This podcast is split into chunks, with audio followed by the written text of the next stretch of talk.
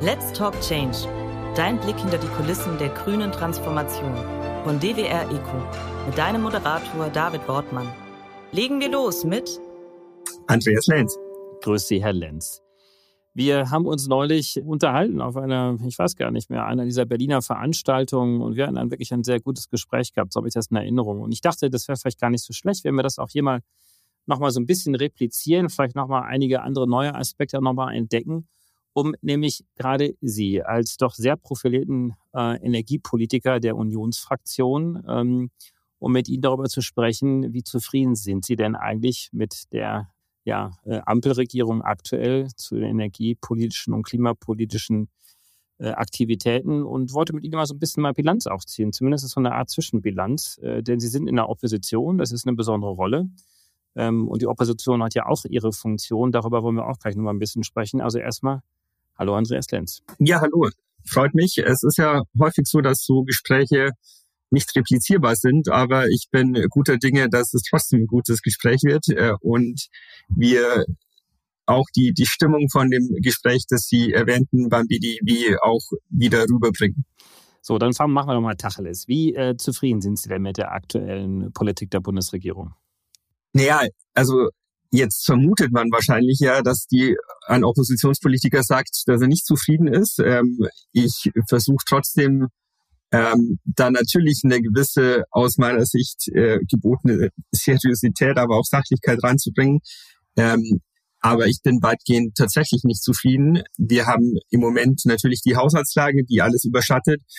Aber dahinter verbergen sich natürlich auch Probleme, Probleme auch insbesondere bei der Energiepolitik. Ähm, vorangestellt. Da wurde natürlich jetzt nicht alles falsch gemacht bei auch den kurzfristigen Mitteln, um die Energiekrise gerade auch in unmittelbarer Folge des Angriffskriegs Russlands auf die Ukraine abzumildern. Aber es fehlt trotzdem aus meiner Sicht das, das Bild, wo und vor allem wie die Ampel die ja auch das Zieltreieck von Versorgungssicherheit, von Bezahlbarkeit, aber auch von Ökologie letztlich erreichen will.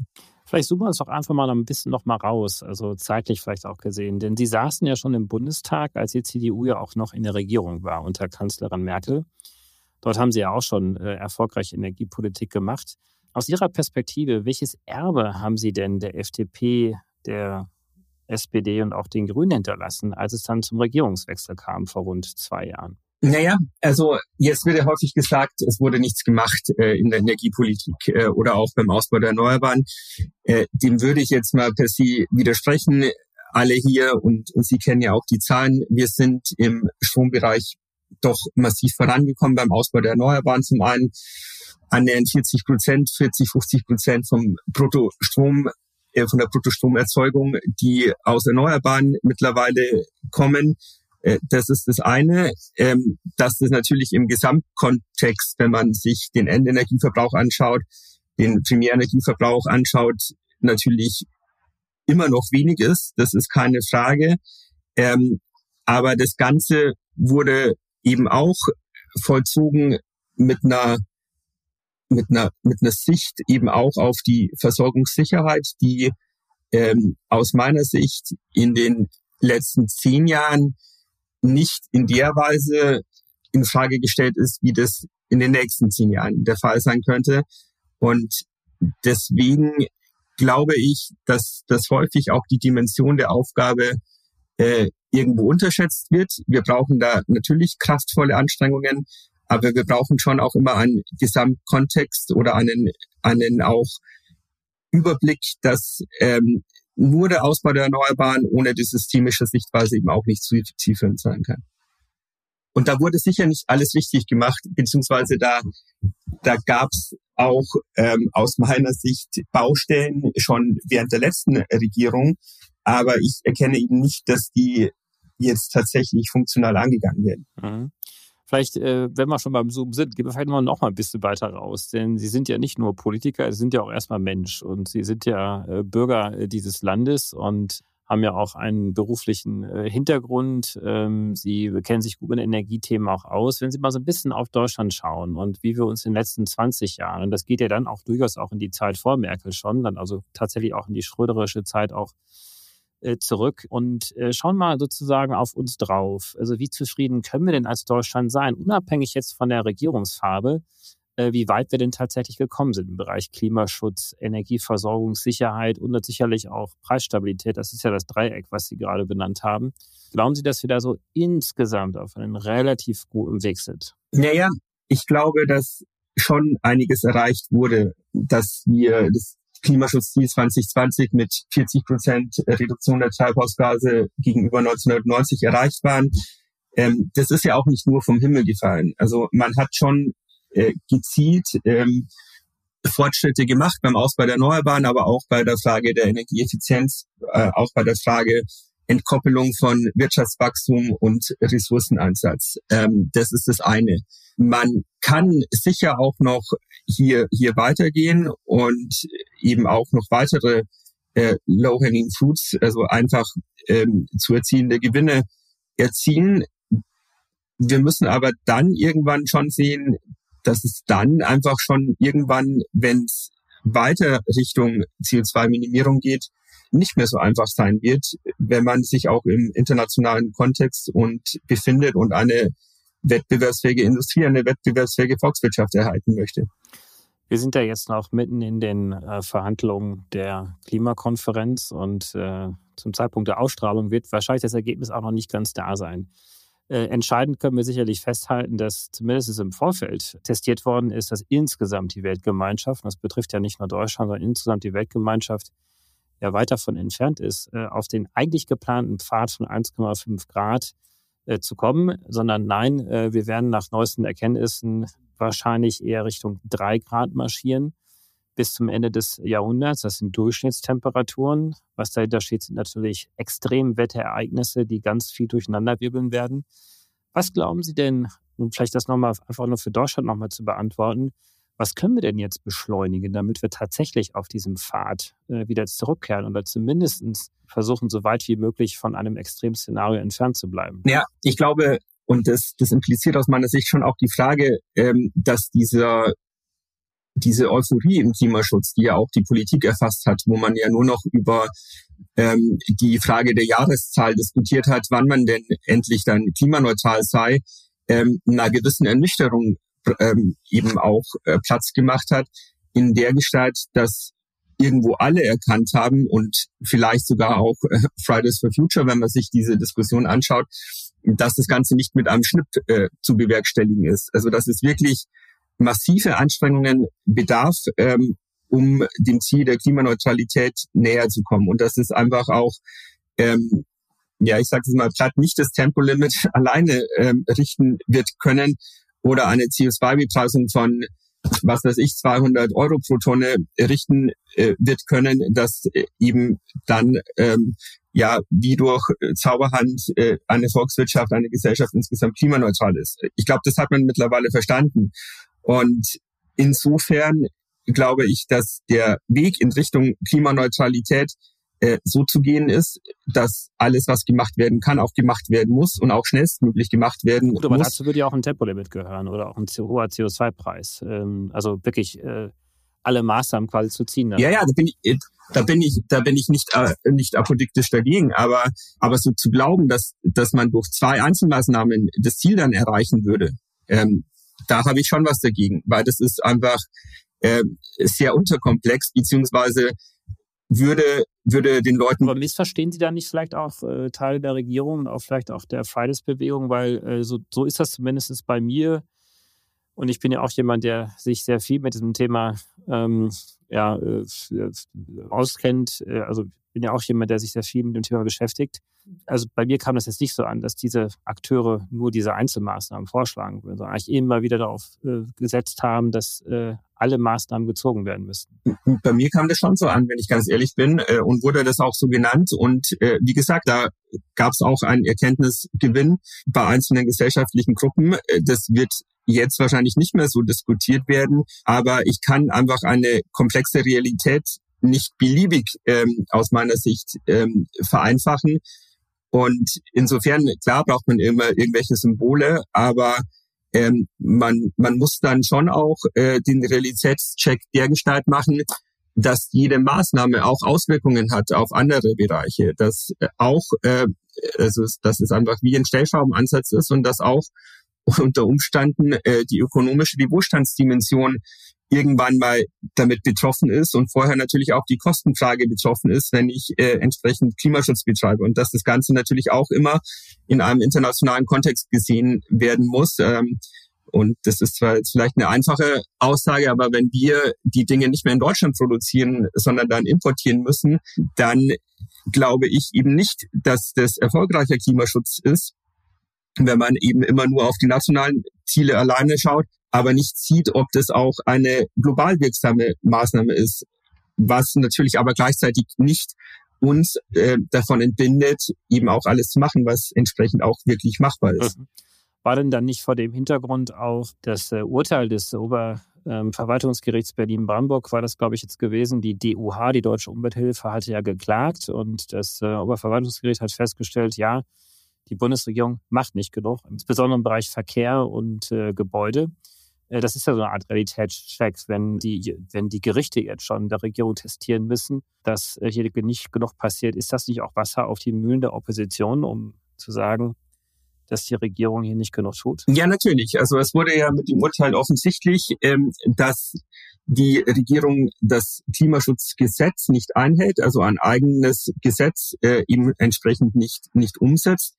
Das ist das eine. Ähm, und, und gleichzeitig, gleichzeitig warne ich aber bisschen davor, einem Ressort die alleinige Verantwortung für einen gesamtgesellschaftlichen Sektor zuzuschreiben. Also das heißt, ich bin tatsächlich nicht äh, sicher, ob, ob jetzt Frau, Frau Galwitz oder der Verkehrsminister Wissing tatsächlich sämtliche Hebel allein zur Verfügung stehen hat, um Sektorziele zu erreichen. Aber klar wurde schon mit dem Urteil, wo die Sektoren ausfindbar sind, die letztlich am weitesten hin, hinter dem Ziel der Klimaschutzziele beziehungsweise hinter der Zielerreichung äh, hinterherhinken. Sie äh, stellen, glaube ich, auch so ein bisschen auf den ja auch schwelenden Streit innerhalb der Ampelregierung ab, dass die einen sagen, das sind ja vor allem die Grünen und sicherlich auch Teile der SPD, die sagen, wir brauchen sogenannte Sektorziele, also im Prinzip ganz klar definierte CO2-Reduktionspfade pro Sektor, also Gebäude, Industrie, Energie, Verkehr und so weiter. Und ein anderer Teil der Regierung, nämlich die FDP namentlich, die sagt, nein, nein, also äh, wir müssen insgesamt das Ziel erreichen, dann ist es fast äh, vernachlässigbar, wo wir das machen, sondern wir müssen es halt dort machen, wo es am einfachsten ist. Und äh, dort will man im Prinzip diese Sektorziele aufkündigen.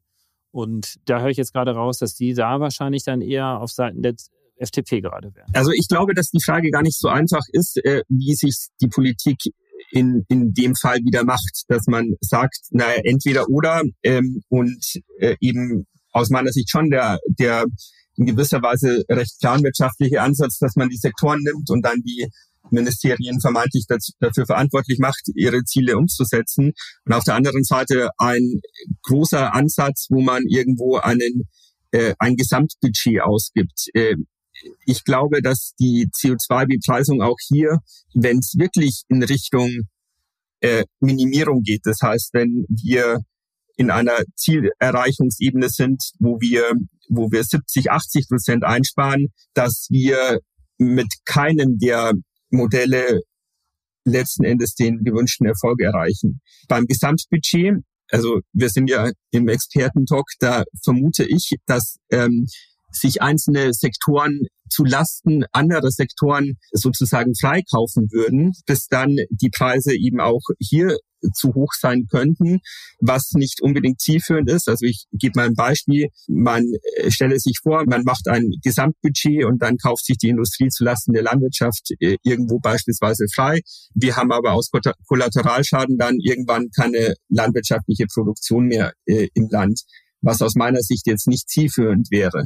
Und insofern könnte man ja vielleicht auch mal einen Schritt weiter denken und eine Stufe höher denken und beispielsweise auch mal so ein Modell versuchen zu verbinden, dass man natürlich sowohl auf die Sektoren schaut, aber auch äh, auf ein Gesamtbudget letzten Endes rekurriert.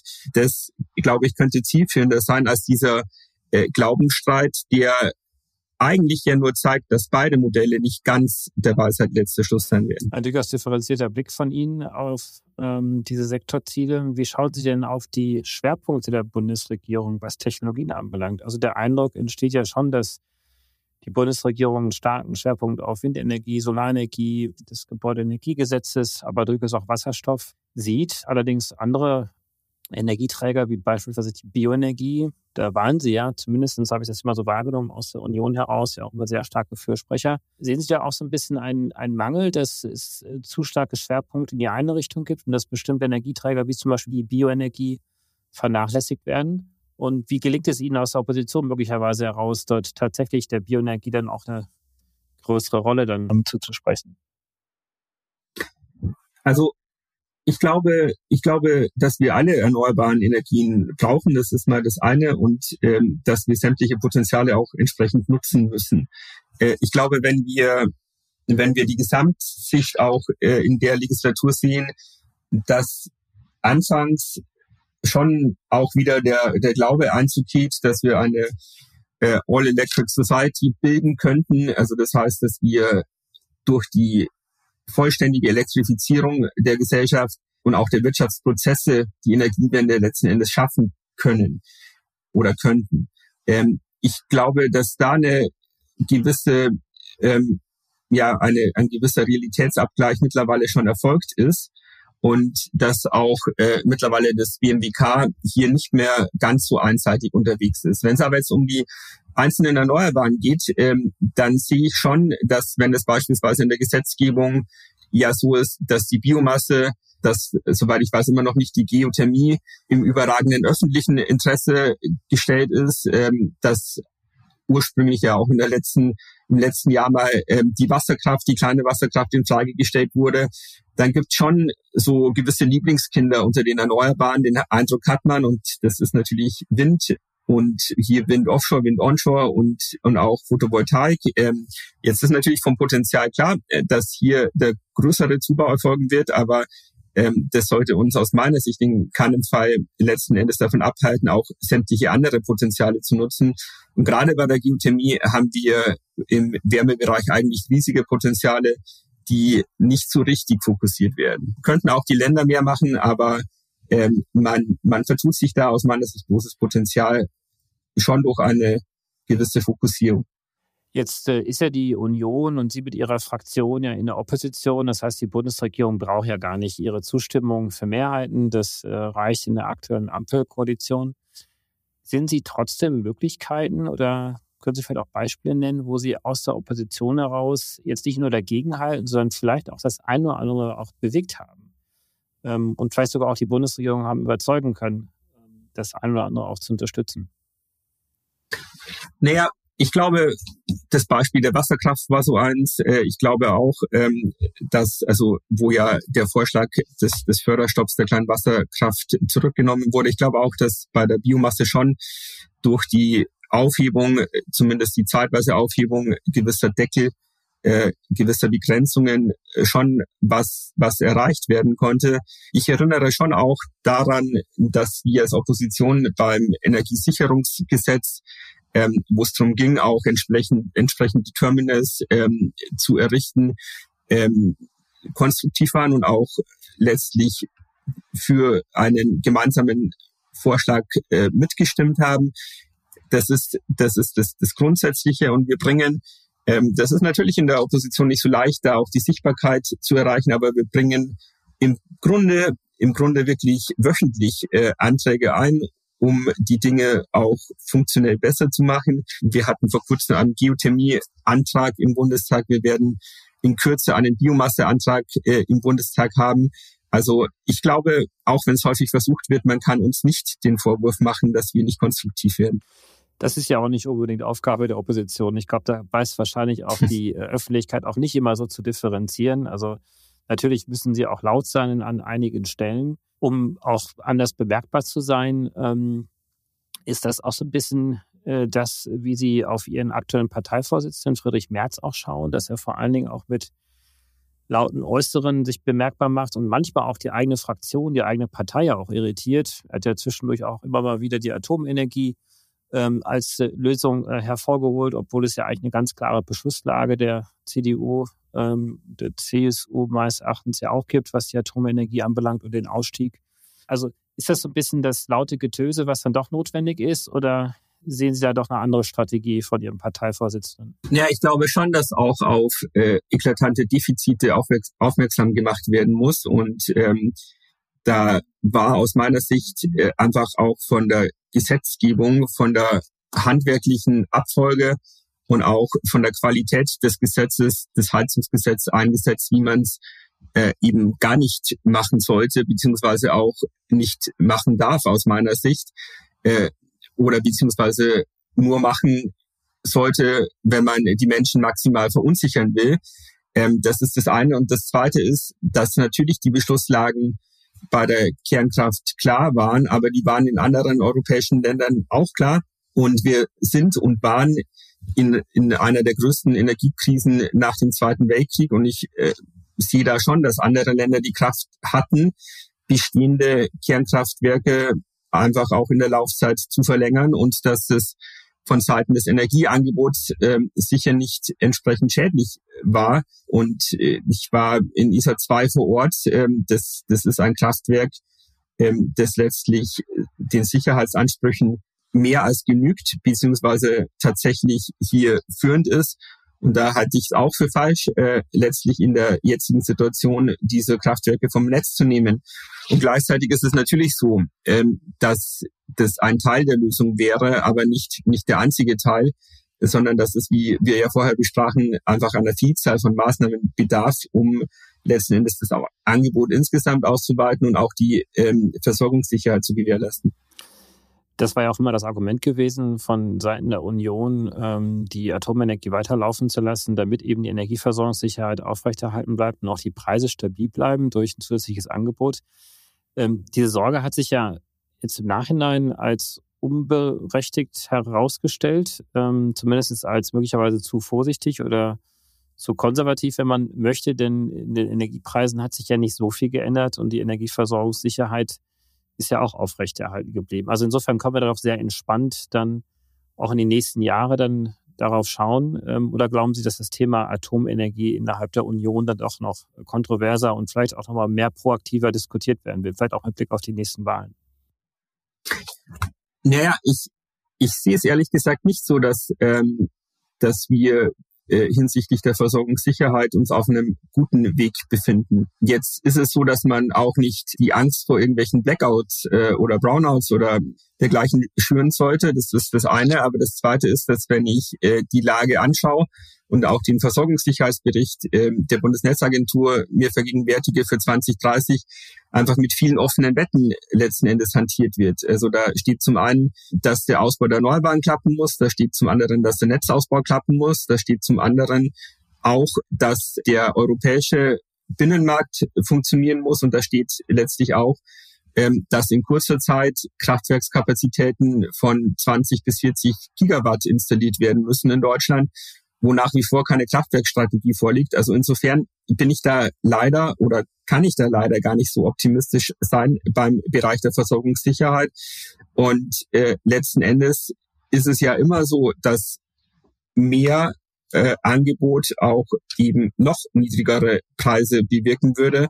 Und es ist auch so Teil der Realität, wenn wir die drei, drei Kernkraftwerke noch im Netz hätten, dann würde ja durch Merit Order letzten Endes der Preis und das teuerste Kraftwerk nach hinten äh, rutschen und die Preise wären eben noch günstiger beziehungsweise ähm, entsprechend hätte das alles schon einen Preiseffekt. Und jetzt bin ich großer Fan äh, auch des, des europäischen ähm, Strommarktes, aber aus meiner Sicht vergisst man immer zu einem gewissen Grad, dass wir ähm, bei der Frage der Versorgungssicherheit auch keine richtige europäische Regulierung haben und keiner weiß, was letzten Endes in Notsituationen die Nationalstaaten dann mit ihren Kraftwerkskapazitäten auch äh, letzten Endes machen würden. Aha. Wenn Sie jetzt die Gelegenheit haben, äh, wieder in die nächste Regierung zu kommen, äh, was wären denn äh, Ihre energiepolitischen Prioritäten? Also was würden Sie jetzt fundamental anders machen als die aktuelle Bundesregierung? Also ich glaube, dass, dass es auch falsch wäre, letzten Endes alles in Frage zu stellen. Es gibt ja es gibt ja schon auch Menschen, die äh, die stellen die Sinnhaftigkeit von Erneuerbaren grundsätzlich in Frage. Das, davor würde ich warnen. Ähm, es ist so, dass die Erneuerbaren durchaus eine Erfolgsgeschichte sind, nicht nur national, sondern auch global, dass sie auch äh, im Strombereich zur Deckung der Nachfrage beitragen. Das ist das eine. Ja, was heißt beitragen? Also sind ja schon über 50 Prozent ähm, aus Erneuerbaren. Da, ne? Also es ist ja eigentlich schon das, das Hauptsystem und nicht, also den, den kleineren Beitrag leisten inzwischen die anderen Energieformen, zumindest im Strombereich. Also insofern gebe ich Ihnen recht, dass man das jetzt nicht kleinreden darf. Ja. Ganz genau. Und gleichzeitig sind aber jetzt von der systemischen Seite brauchen wir ja immer im Rahmen der Energiewende zwei Stromsysteme mehr oder weniger. Wir müssen zwar auf der einen Seite mehr Flexibilitäten nutzen in Zukunft, aber wir brauchen ja auch immer die gesicherte Leistung, die die Status quo eben nur durch konventionelle Kraftwerke, die eben entsprechend auch die Leistung zur Verfügung stellen müssen, gewährleistet sein werden. Insofern würde ich persönlich den, den Fokus ähm, in einer Regierungsbeteiligung schon stärker auf die Versorgungssicherheit mit einer entsprechenden Kraftwerkstrategie, aber auch in Richtung Bezahlbarkeit liegen, weil wir einfach sehen tagtäglich, dass Grundstoffindustrie, dass energieintensive Industrie, dass die industrielle Produktion aus Deutschland abwandert, eben aufgrund der mangelnden Wettbewerbsfähigkeit bei den Energiekosten. Mhm. Und äh, würde dann zur Versorgungssicherheit dann nicht auch noch die äh, Versorgungssicherheit durch Technologien hinzugehören? Also wenn wir vor allen Dingen jetzt auch Richtung erneuerbare Energien weiter marschieren, das sind ja alles äh, technologiegetriebene Energieerzeugungsarten, ähm, die mit Solarpanelen, mit Windkraftanlagen produziert werden, die aber heute weitestgehend eben nicht in Deutschland produziert werden, sondern woanders. Also sehen Sie, würden Sie da auch einen Schwerpunkt sehen, diese Transformationstechnologien wieder nach Deutschland zu holen? Ja, also das ist ja ist ja eine, eine Frage, die auch im Moment stark diskutiert wird und aus meiner Sicht zu Recht diskutiert wird. Ich glaube, wir brauchen an vielen Stellen mehr Souveränität. Wir brauchen die aber auch bei den genannten Technologien. Wir brauchen die aber in einer Weise, dass wir nicht nur heimische Produktion subventionieren, sondern dass wir die heimische Produktion letztlich auch wettbewerbsfähig für die globalen Märkte aufstellen, weil hier ja letzten Endes auch das entsprechende Wachstum und auch die, die Wohlstandsgewinne zu sehen sind. Mhm. Ist das für Sie dann vielleicht auch ein Beweggrund zu sagen, dass Sie von Seiten der Union auch äh, die Lockerung der Schuldenbremse auch mit unterstützen könnten? Denn in der Tat ist es ja so, dass durch das Bundesverfassungsschutzurteil jetzt diese 60 Milliarden plus äh, als äh, Haushaltsloch ja aufgerissen worden sind. Aus diesen 60 Milliarden plus sollten ja auch viele dieser Technologien in Deutschland ja auch gehalten oder auf und ausgebaut werden. Das steht jetzt alles zur Disposition. Und wenn Sie jetzt von Seiten der Union sagen, ja, wir wollen mehr äh, Versorgungssicherheit auch im Technologiebereich haben, wir wollen die Investitionen in der Industrie stärken, also könnte jetzt dann die Unterstützung, die Schuldenbremse ähm, zu lockern, dann nicht auch ein Weg sein zu sagen, ja, wir investieren in die Zukunft unseres Landes hinein? Einige Ministerpräsidenten der CDU haben sich dahingehend ja schon geäußert. Also zunächst mal möchte ich schon feststellen, aber das ist ja bekannt, dass jetzt die Union nicht schuld ist an einem Urteil des Bundesverfassungsgerichts, sondern dass es ja auch die Aufgabe, wie Sie vorher sagten, der Opposition ist, ähm, Regierung zu kontrollieren und auch zu überprüfen, ob entsprechend hier richtig gehandelt wird, wird und wurde. Und das Zweite ist, Sie haben die 60 Milliarden vom, vom Klima- und Transformationsfonds genannt, zu Recht genannt.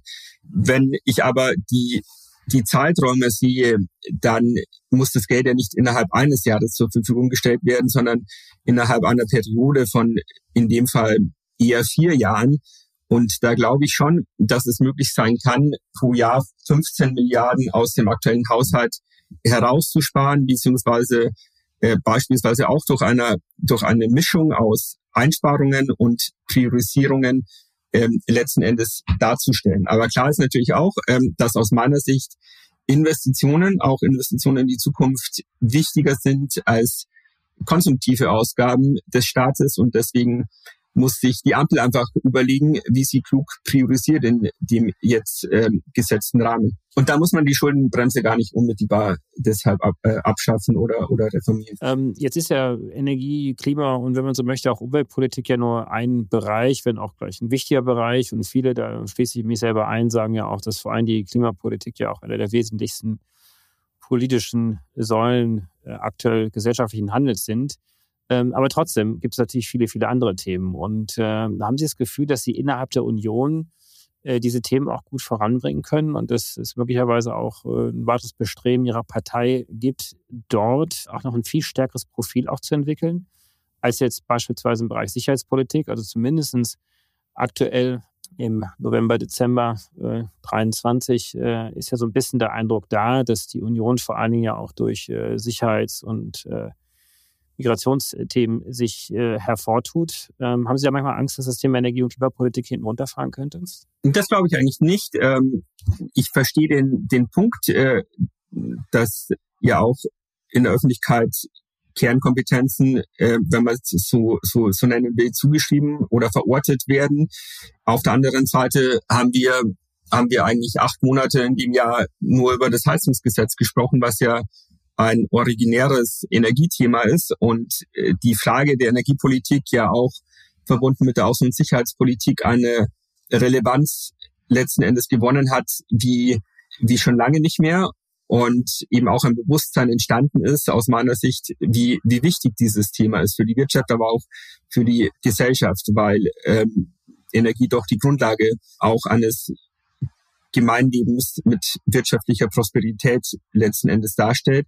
Und wenn man sich die Zahlen anschaut, dann hat gerade die Union übrigens auch bei den Themen Energie und Klimaschutz in den letzten Monaten massiv aufgeholt, massiv gewonnen. Aus meiner Sicht auch. Ich muss das leider sagen, weil eben die Ampelkoalition eben die Klimaschutzziele nicht erreicht und äh, aus meiner Sicht auch durch die fehlende Wettbewerbsfähigkeit gleichzeitig ähm, durch die Energiepolitik den wirtschaftlichen Wohlstand äh, des Landes äh, gerade droht zu verspielen. Mhm. Würde denn zur Profilierung der Union im Bereich Energie- und Klimapolitik auch die Klimaunion noch eine weitere Rolle spielen? Also welche Rolle spielt sie eigentlich heutzutage noch und sprechen Sie ihr auch eine Rolle zu? Ja, auf jeden Fall. Also die Union, glaube ich, also ich glaube, das muss man schon immer dazu sagen, die Union ist einfach in jedem Thema breit aufgestellt und das ist auch bei den Klima- und Energiethemen so. Und äh, insbesondere die Klimaunion spielt ähm, eine ganz bedeutende Rolle auch eben, weil Input gegeben wird, weil dort Expertise vorhanden ist und weil auch Diskussionen geführt werden innerhalb der Union, die manchmal auch woanders verortet werden, aber auch ähm, und gerade in der Union stattfinden. Vielleicht mal ein kleiner Blick jetzt zum Ende unseres Gesprächs noch auf die Klimaverhandlungen in Dubai. Jetzt äh, haben wir äh, aufgrund des Aufnahmezeitpunkts jetzt nicht unbedingt jetzt einen Informationsvorsprung. Zum Zeitpunkt der Ausstrahlung äh, wird jeder ein bisschen mehr Bescheid wissen, wie denn die Verhandlungen laufen. Aber vielleicht können Sie uns doch mal sagen, was wäre denn das ideale Ergebnis dieser Klimakonferenzen? Also ich würde es jetzt da wirklich mal ganz einfach halten. Ich glaube, das Signal, dass auch in einer Welt, die unsicherer geworden ist hinsichtlich der geopolitischen und auch der sicherheitspolitischen Gesamtlage, wo wir Kriege im Nahen Osten, aber auch natürlich nach wie vor in der Ukraine haben, wo viele Länder auch ihre wirtschaftliche Wettbewerbsfähigkeit in Gefahr sehen und auch neue äh, geopolitische Fronten sich auftun an vielen Stellen, dass trotzdem das Ziel des Klimaschutzes auch ein globales sein muss und dass hier ein Grundcommitment nach wie vor vorhanden ist, ähm, das eben auch länderübergreifend ist. Ich glaube, dass das ein sehr, sehr wichtiges Signal wäre und eben auch ausgestrahlt werden muss und einfach viel wichtiger wäre als die, die Streitereien, die wir von eigentlich schon den letzten Klimaschutzkonferenzen noch im, im Bild haben und auch im Kopf haben. Andreas Lenz, ganz, ganz herzlichen Dank für das äh, tolle und reflektierte Gespräch. Ich habe den öffentlichen Verlautbarungen von Ihnen ein bisschen entnommen, dass Sie auch gerne wieder in dem nächsten Bundestag auch noch angehören wollen. Das ist ja noch ein bisschen hin. Äh, insofern bleibt mir wahrscheinlich jetzt nur Ihnen ganz, ganz viel Kraft zu wünschen und viel Geschick, äh, natürlich äh, Ihren Wahlkreis auch weiterhin gut zu vertreten und um damit dann möglicherweise auch dem nächsten Bundestag auch wieder anzugehören. Davor sprechen wir uns sicherlich viele Male nochmal. Ähm, ganz herzlichen Dank, Andreas Lenz. Ich danke Ihnen, Herr Wortmann, und danke für das Gespräch und die Fragen und wir bleiben in Kontakt. Alles klar, bis bald. Tschüss. Das war's. Wir hoffen, dir hat's gefallen. Wenn es so ist, würden wir uns sehr über eine positive Bewertung und ein Abo freuen. Und falls du noch tiefer hinter die Kulissen schauen möchtest, kannst du dich über www.dwr-eco.com ganz einfach bei uns melden.